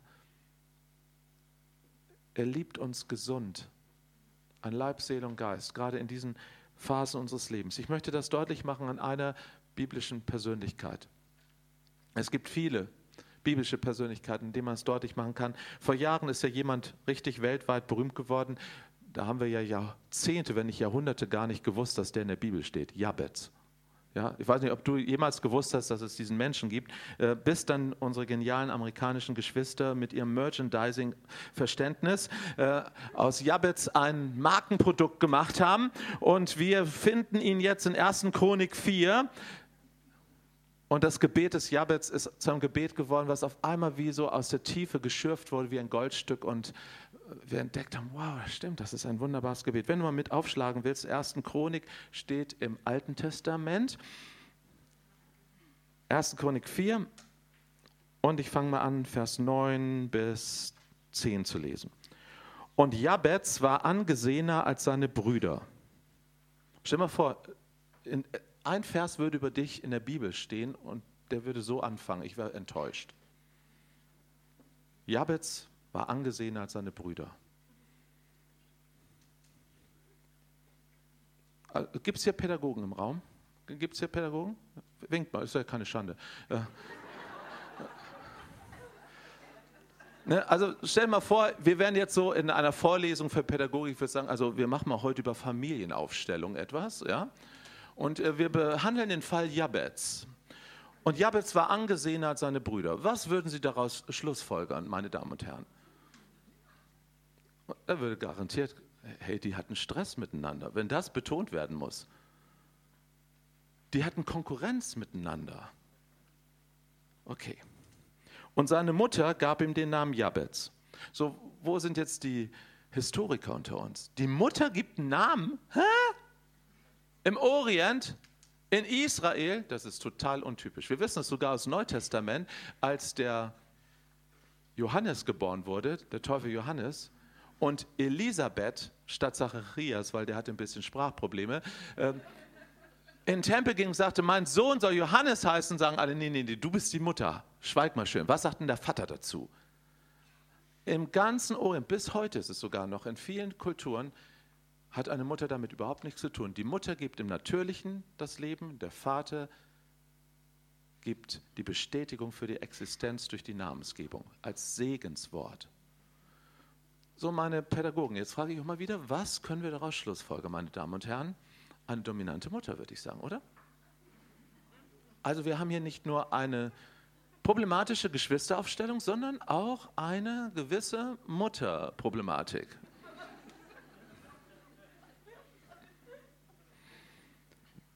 Es wird noch schlimmer. Denn sie sprach, er soll Jabez heißen, mir, äh, mit Schmerzen habe ich ihn geboren. Wörtlich der Schmerzensbereiter. Toller Name, was? Wehe, du nennst dein Kind so. Wehe, du kriegst mit mir zu tun. Komm mal her, du Schmerzensbereiter. Du schwere Geburt, komm mal her. Problemchen, komm mal her. Merkt ihr was? Wenn du dein Leben lang so gerufen werden würdest, ich frage dich, was macht das mit dir? Ob, ob es hier Menschen gibt und du hattest so ein, ein Nickname, so ein, ein Spitznamen, der dich richtig verletzt hat. Fatty Betty, komm mal her. Es gibt manchmal Namen, die können einen zerstören.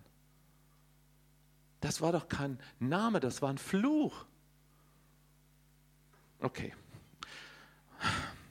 Herr, vergib ihr. Und Jabez rief zu dem Gott Israels und sprach, Oh, dass du mich reichlich segnen und meine Grenzen erweitern wolltest und deine Hand mit mir wäre und du mich vor dem Übel bewahrtest, damit mich kein Schmerz, merkst du das? Kein Schmerz trifft. Und Gott ließ kommen, worum er gebetet hatte. Und zwar alles. Das müssen wir uns jetzt mal ein bisschen angucken. Also wir erfahren aus Kapitel 4, dass der Vater der Sippe, aus dem Jabez stammt, der Vater Juda war. Löwe von Juda, habt ihr hier hängen. Na, nun hier die Freunde aus dieser Gemeinde. Was heißt Juda? Lobpreis. Das war das Erbe von dem Stamme Juda. Und Jesus wird der Löwe, der König der Tiere, der König aus dem Stamme Juda, wow, genannt, ja? So, also im Grunde genommen, das war ein gutes Erbe. Aber dieses gute Erbe hat ihn nicht erreicht. Hey, Geschwister, wisst ihr das? Ich sage das jetzt mal wirklich, sobald wir die Rhein-Main-Linie überschreiten von Norddeutschland, kommen wir in eine geistlich andere Situation in unserem Vaterland.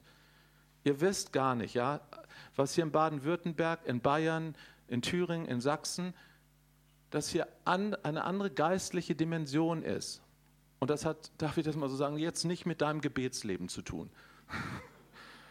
Vielleicht ein bisschen, ein bisschen. Aber es hat was damit zu tun, dass hier geistliche Quellen sind, alte Quellen sind. Natürlich, die können auch versiegen, die können auch versanden.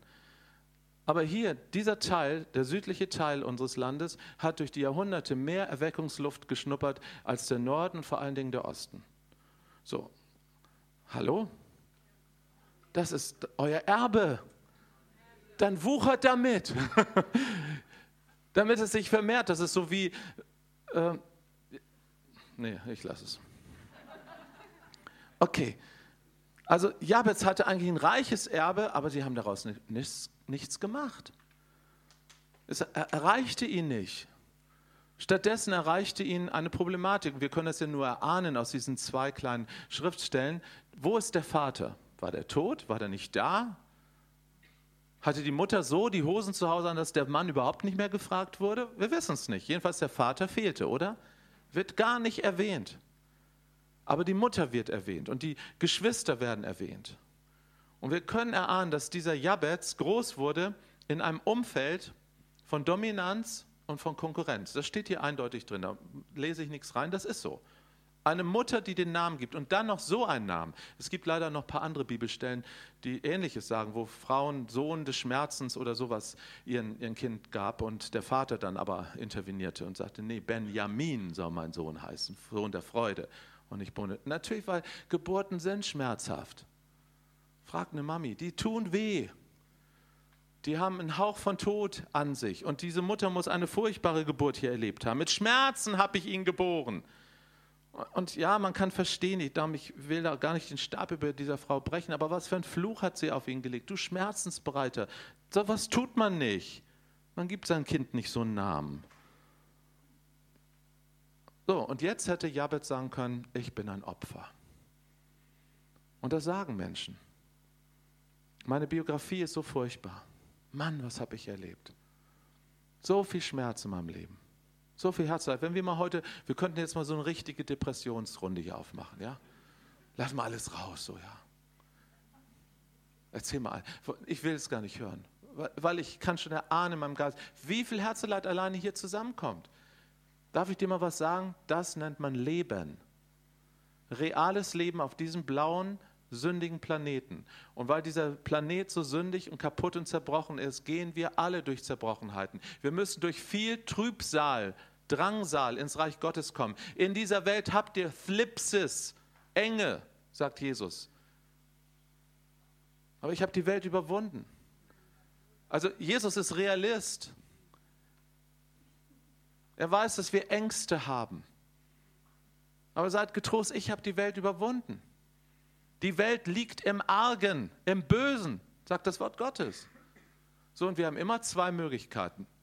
Wir können sagen, oh Mann, es wird alles schlimm und der Antichrist, hast du schon gehört, ne? der Antichrist ist bald da und, und ähm, oh Mann, und, und, und Terror und sind wir überhaupt noch sicher und was kann man noch essen und, und so. Und man kann sich auf all das einlassen. Und ich mache mich nicht nur lustig drüber, ich mache mich auch lustig, aber nicht nur, weil ich sage, natürlich sind das alles reale Dinge. Aber Freunde, meine Oma hätte das zu ihrer Zeit auch schon sagen können. Und die Oma von ihr hätte das auch sagen können. Wir jammern irgendwie alle durch die Jahrhunderte hindurch. Diese Welt war immer schon anstrengend. Du und ich, wir leben auf einem Niveau. Guckt euch euer schönes Schloss hier in Karlsruhe an. Der König, der da drin lebt, okay, der hatte ein paar mehr Schlafzimmer, aber die musste auch aufräumen lassen, ja.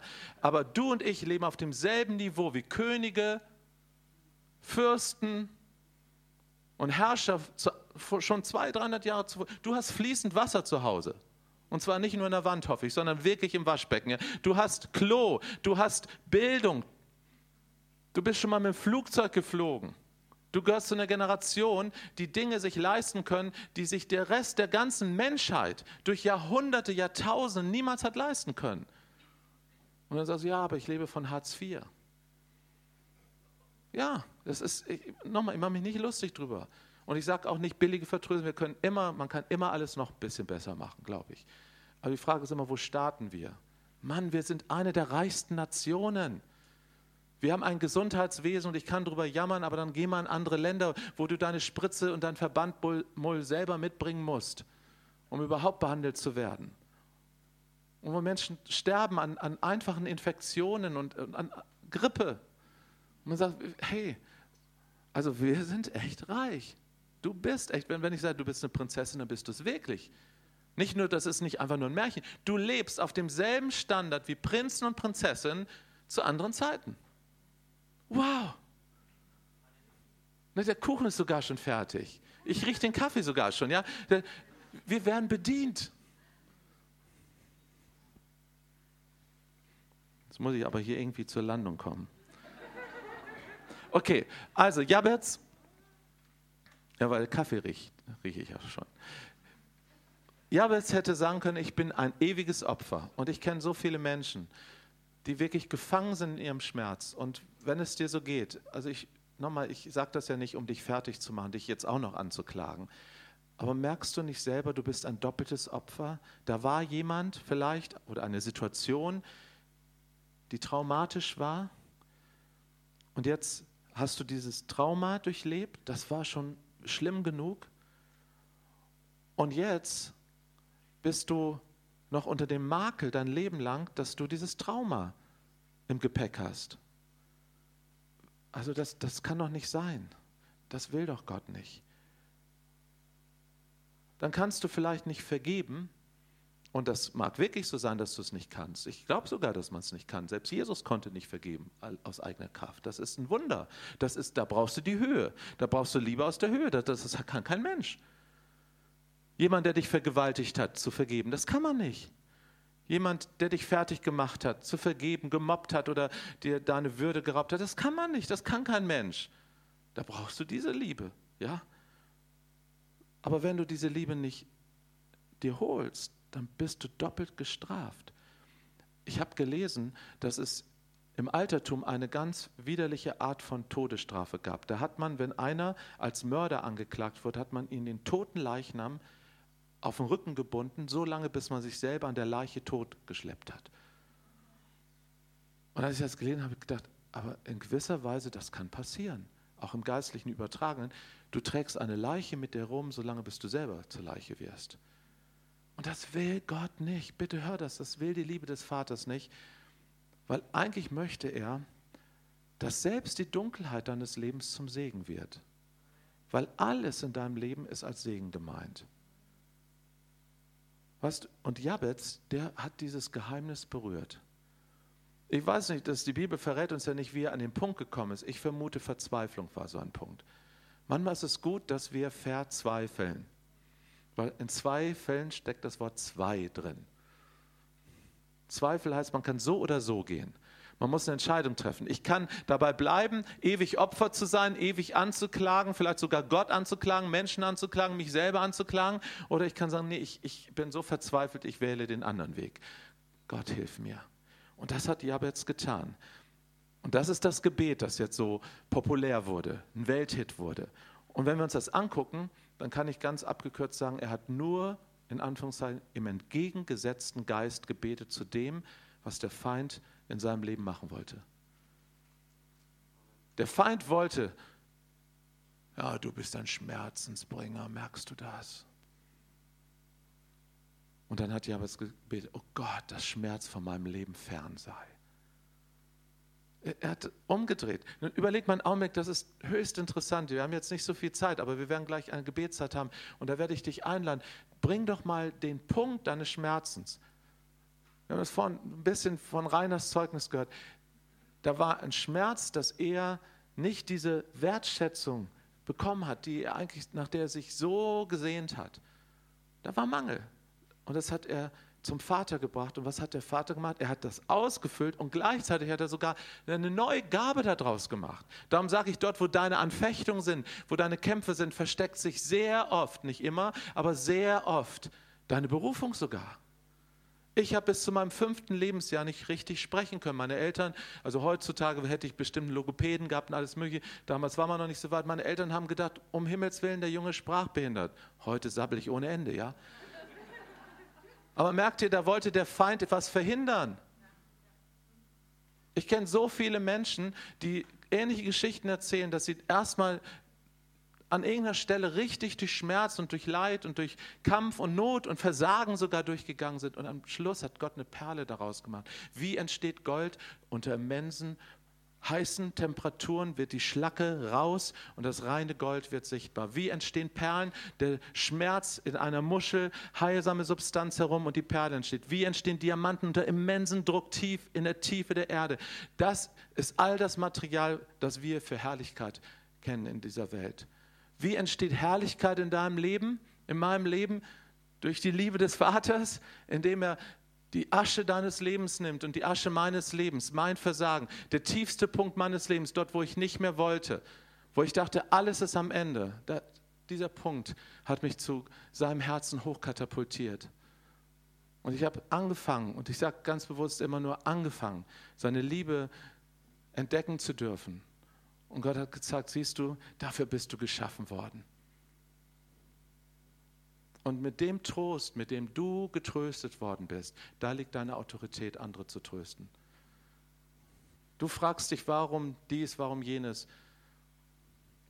Wir haben eine Familie in der Gemeinde, die hat ein Down-Syndrom-Kind.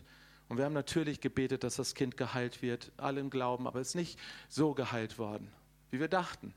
Aber die Familie ist geheilt worden. In gewisser Weise, weil die sind in eine neue Dimension hineingekommen von Abhängigkeit zu Gott. Nick Vujicic, dieser Mann, der ohne Arme und Beine geboren ist, wisst ihr was? Der hat zu Hause Schuhe im Schrank stehen, in der Größe, der hat das ausrechnen lassen biologisch, äh, welche Schuhgröße er hätte, wenn er Beine hätte. Und er sagt, ich bete für das Wunder, dass Gott mir Beine gibt. Und solange ich die nicht bekomme, bin ich das Wunder. Bin ich das Wunder. Der, der hat nicht aufgegeben. Der, der hat sich reingeklingt und das hat Jabez genauso getan. Er ist zu Gott gegangen, er schrie zu Gott, heißt es, oh Gott, dass du doch mich reichlich segnest, meine Grenzen erweiterst, äh, alles Übel von mir fernhältst, mich schützt und bewahrst und jeden Schmerz fern sein lässt. Und dann heißt es ganz lapidar, und Gott ließ alles kommen, worum er gebetet hatte. Weil das waren alles Dinge nach dem Herzen Gottes. Ja, der Feind wollte dich zerstören. Lies doch mal nach, lass uns mal Reality lesen in der Bibel. Josef, Mensch, das ist doch der Stoff, aus dem man innere Heilungsseminare machen kann. Die Brüder verkaufen die Sklaverei. Immer wird er gemobbt, überall. Und was ist geworden? Er ist nicht bitter geworden, er ist besser geworden. Er ist in den Plan Gottes gekommen. Er war genau, obwohl er durch so viel Schweres gegangen ist, genau seine Biografie war im Zentrum des Willens Gottes. Ich frage dich, ist dein Leben im Zentrum Gottes? Dann pack auch all das rein, was jetzt an Schrott da ist. Weil Gott schafft das. Schätzchen, er schafft das. Die Bibel ist voll von solchen Berichten.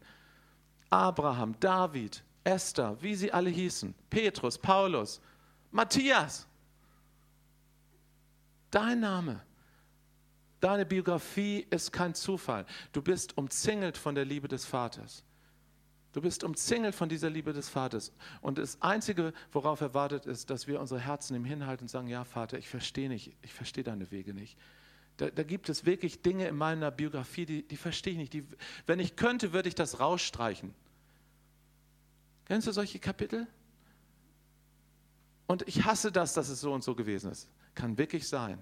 Was so, aber dein und mein Gott, unser himmlischer Vater, der ist so stark, dass er aus den schlimmsten Dunkelheiten noch tiefen Dimensionen macht. Ich habe einen Freund, der ist Maler, der ist richtig, Viktor, der ist richtig begabter Maler und der hat mir gesagt, wenn du Tiefenschärfe in ein Bild hineinbringen willst, dann brauchst du dunkle Farben. Sonst bleibt alles so nett Aquarell, so, so Waldorfmäßig. Aber wenn du, wenn du wirkliches Leben haben willst, dann kommen auch die dunklen Farben dazu. Nicht nur, nicht nur schwarz. Schwarz ist, ne, ist eigentlich keine richtige Farbe. Aber manchmal mischt Gott das hinein. Okay, wir werden jetzt eine prophetische Sache machen. Die liebe ich. Du doch auch, oder? Deshalb bist du doch hier. Gib's zu. Ist keine Schande. So, mein Team kommt jetzt bitte nach vorne. Wir haben hier einen, einen Mantel mitgebracht. Das ist nur ein ganz bisschen von dem Mantel der Herrlichkeit unseres Vaters im Himmel. Nur ein ganz bisschen. Als Jesaja den Tempel gefüllt sah, mit dem Saum des Mantels, der war der Saum des Mantels, erfüllte schon den ganzen Tempel. Was meinst du, wie groß der Tempel der, Herrlich, äh, der, der Mantel der Herrlichkeit des Vaters ist? Wie groß? Sieht das cool aus, was? Meine Frau, die hat dann gesagt, ach, der hat gesagt, ihr, müsst gleich da reinkommen, ja. Der, der hat gesagt, sie, sie umsäumt das mal kurz. Fast zwei Tage sind daraus geworden, wo ich sie nicht gesehen habe. Aber es war schön, wenn man reinkam, das ganze Zimmer war voller Gold. Wir haben euch das mal mitgebracht, um euch das richtig zu zeigen, damit ihr das mal fühlen könnt. Und ich lade euch gleich an, die ihr hier sitzt, ihr sollt nicht die äh, Minderbemittelten sein. Ihr dürft hier gleich reinkommen, weil wir wollen uns mal so richtig, seht ihr dieses, das ist so wie die offenen Arme des Vaters, voller Herrlichkeit. Das Wort Herrlichkeit ist eigentlich dasselbe Wort wie Vaterliebe. Weißt du das? Im zweiten Petrusbrief, da erzählt uns Petrus die einzige Story aus dem Leben Jesu in seinem Brief. Ist ja erstaunlich. Ne? Was hat er alles erlebt? Der ist auf Wasser gelaufen, der hat Jairus Töchterlein von Toten auferweckt, der hat Fisch- und Brotwunder erlebt. Aber er erzählt nur eine Wundergeschichte aus dem Leben Jesu in seinen Briefen. Und das ist, als er auf dem Berg der Verklärung war. Und dann sagt er, jetzt hört mal, Originalton, die hohe, erhabene Herrlichkeit des Vaters gab dem Sohn Jesus Herrlichkeit, indem er dem Sohn sagte, du bist mein geliebter Sohn, meine ganze Freude. Hey, das lässt doch Schlussfolgern, was will uns Gott sagen? Die Liebe des Vaters ist etwas Substanzielles. Wenn du das mal erlebt hast, ist es wie, meine Frau sagt immer, wie Flüssigkeit des Himmels, Liquid Love. Da fließt etwas in dich hinein wie Öl, wie Salböl, wie Medizin. Und wir wollen demütig, das, wir, das hängt nicht an uns, wir wollen demütig sein. Wir bringen euch einfach heute ein Stückchen von dem Mantel seiner Liebe, in das Gott dich einhüllen möchte deine ganze Biografie. Und dort, in dem Mantel seiner Liebe sozusagen, in den Armen seiner Liebe, da passieren auf einmal Wunder. Da kann Gott aus den schlimmsten Dunkelheiten unseres Lebens etwas Neues kreieren, was zum Segen wird. Und wie passiert das, dass diese Herrlichkeit landet, indem du die Stimme des Vaters in deinem Herzen, in deinem Geist, in deinem inneren Menschen hörst?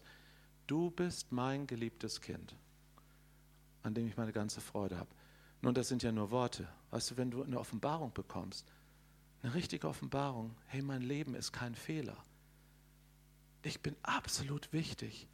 Und wenn ich der einzige Mensch im ganzen Kosmos durch alle Jahrtausende wäre, Jesus hätte sein Blut auch für mich gegeben. Haben wir alle schon mal gehört. Im Kopf wissen wir das.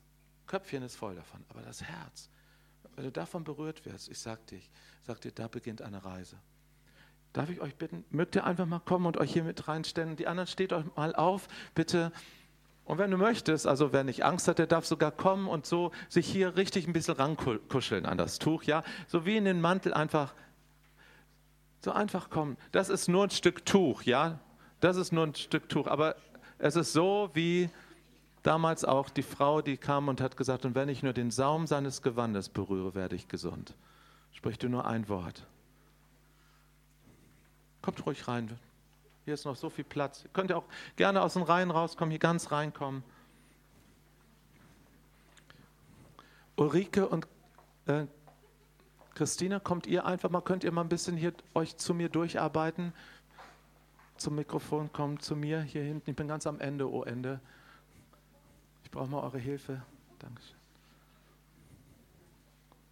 So. Ja, das wäre super. Okay, ich komme zu euch schon. Nee, nee, komm mal zu euch. Ich brauche euch im Gebet jetzt. so, und jetzt schließ mal deine Augen und öffne dein Herz. Spürst du einfach, vielleicht spürst du einfach das Material nur von diesem Stoff, aber das ist jetzt ein Akt des Glaubens. Vater, wir glauben dir jetzt, dass du den, wow, den Mantel deiner Vaterliebe hier herablagerst auf diese ganze Versammlung. Und danke, dass du jetzt und sagst, dass unser Leben geborgen ist in deiner Liebe. Und ich spreche das jetzt den Geist von jedem Einzelnen hier in diesem Raum und auch von den Menschen, die vielleicht diese Botschaft später auf MP3, CD, wie auch immer hören. Dein Leben ist geborgen in der Liebe des Vaters. Er ist der Hirte, der das Schäflein in dem Bauch, Bauschgewand seines, seines Gewandes, seine Ärmel nach Hause trägt. So hüllt er dich jetzt ein in seinen Hirtenmantel, diesen Mantel der Liebe und sagt, du bist mein geliebter Sohn, du bist meine geliebte Tochter, meine vollkommene Liebe ist über deinem Leben. Und gerade wenn der Heilige Geist jetzt dir etwas hochbringt in dir, eine Situation, wo du sagst, Gott, ich verstehe dich nicht, ich verstehe dich nicht, ich verstehe nicht, wie das mit deiner Liebe zusammengehört. Vater, danke, dass jetzt du da Frieden hineingießt, über alles Verstehen hinweg, ganz in die Tiefe des Herzens. Heiliger Geist, fließ jetzt mit Strömen der Herrlichkeit. Fließ jetzt. Danke, danke, dass du es jetzt über alles Denken, Fühlen, Wollen hinaus tust, in der Tiefe des Geistes. Wir rufen jetzt zu dir, Vater, so wie Jabez es tat. Verwandel du die Tiefpunkte unseres Lebens, die Schmerzpunkte unseres Lebens in Segenspunkte. Ich rufe das aus hier bei der ganzen Versammlung. Heiliger Geist, verwandel jetzt die Schmerzenspunkte unseres Lebens in Segenspunkte. Wir wollen die Frucht der Leiden haben. Danke dafür, danke. Danke, dass es nichts umsonst ist, kein Zufall. Danke, dass du, Jesus, mein Herr bist, unser Herr bist und deshalb ist alles unter deiner Herrschaft. Alles. Alles. Auch der Feind, auch die dämonischen Attacken, die traumatischen Defizite unseres Lebens, alles rufen wir jetzt unter diese herrliche, wunderbare, gnadenvolle Herrschaft Jesu.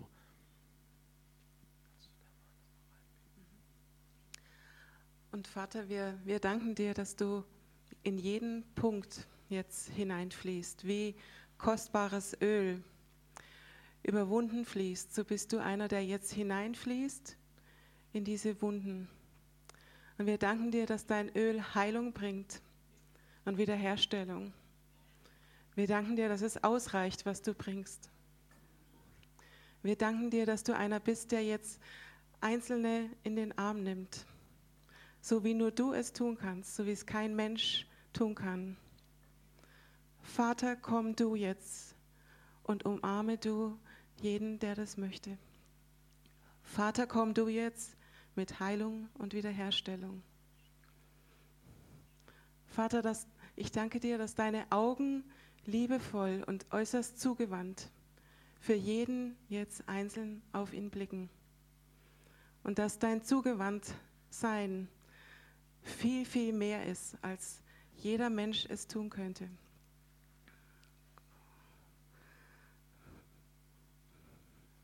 Lass du sehen, lass du jeden sehen, wie du ihn siehst. Lass du ihn spüren, wie dein Herz fühlt über ihn.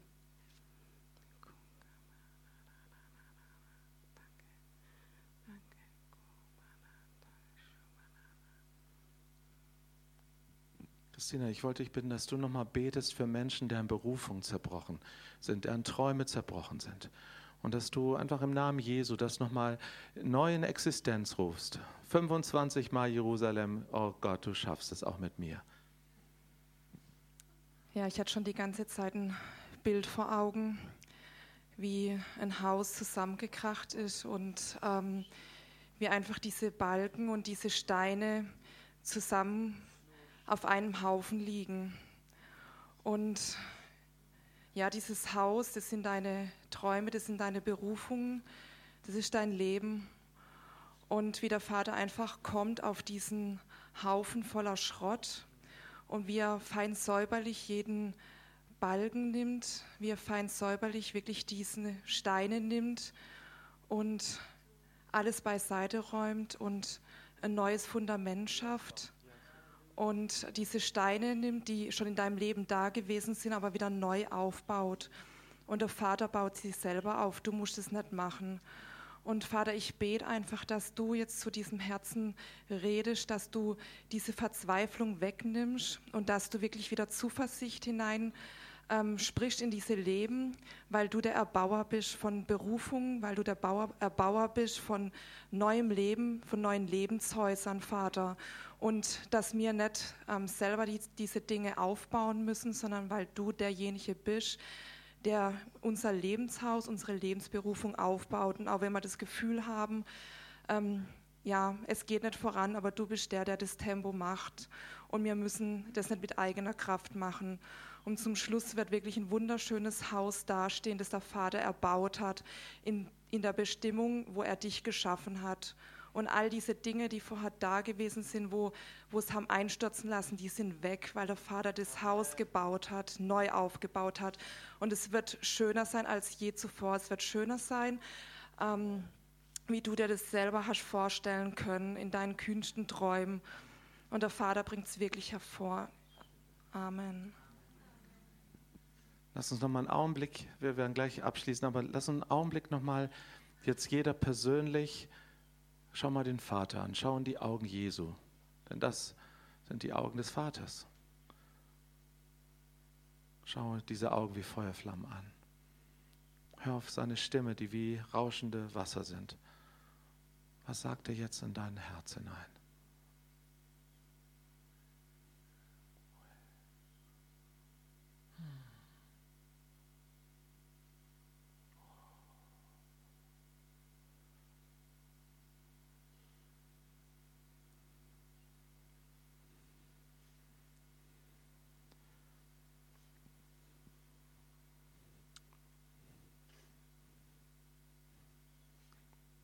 Schau, du bist jetzt hier im Mantel meiner Liebe, sagt der Vater.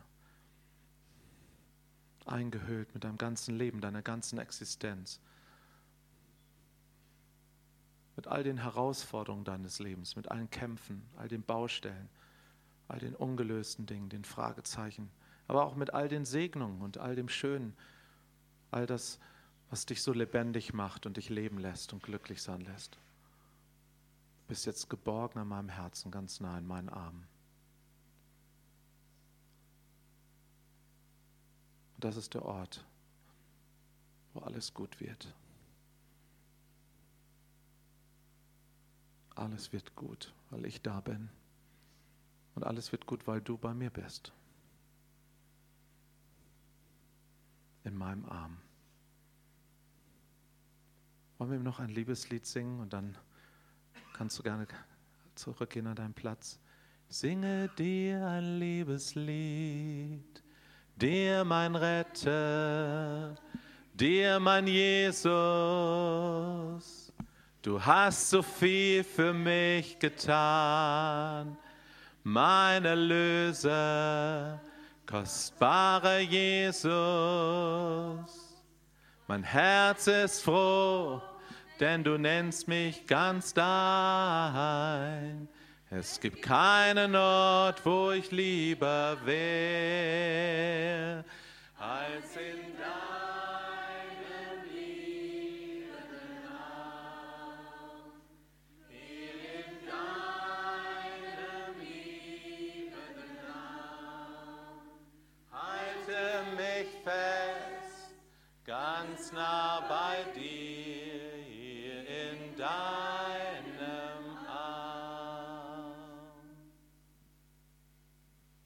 Amen. Dürfen wir euch bitten, nochmal Platz zu nehmen?